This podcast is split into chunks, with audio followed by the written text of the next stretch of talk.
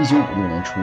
由和平区饮食公司主办，将狗不理包子铺、三合城包子铺、同义城包子铺、陈傻子包子铺以及德发号包子铺等几家联合起来，组建了国营天津包子铺。当时决定沿用狗不理包子的水馅、半发面、十八瓣菊花褶的制作技术，聘用高家传人高焕章分管业务。一月二十三日，包子铺在辽宁路都一处烧麦馆原址开业，顾客如潮。后又迁址到山东路临近滨江道的丰泽园饭庄原址营业，就是我们现在能看到的狗不理总店。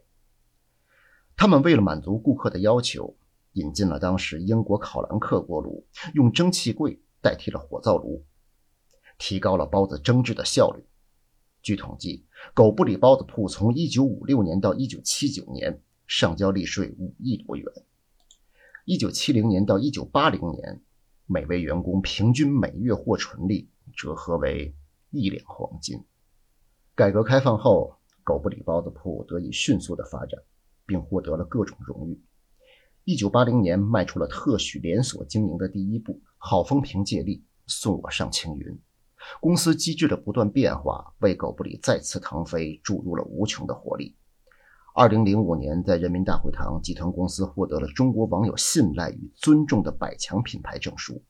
继而又被授予二零零五年中国餐饮业年度十佳企业的称号。二零零六年七月，狗不理包子入选人民大会堂国宴专供食品，这是全国第一个入选国宴的面食品牌。同年九月，在中国品牌研究院公布的首批中华老字号品牌价值排名中。狗不理以七点五七亿的品牌价值位列全国第十八位，居于天津七家入榜企业之首。总之，狗不理包子为天津经济的繁荣和餐饮文化的提升增光添彩，也向世人展示了改制后老字号所焕发出来的青春与活力。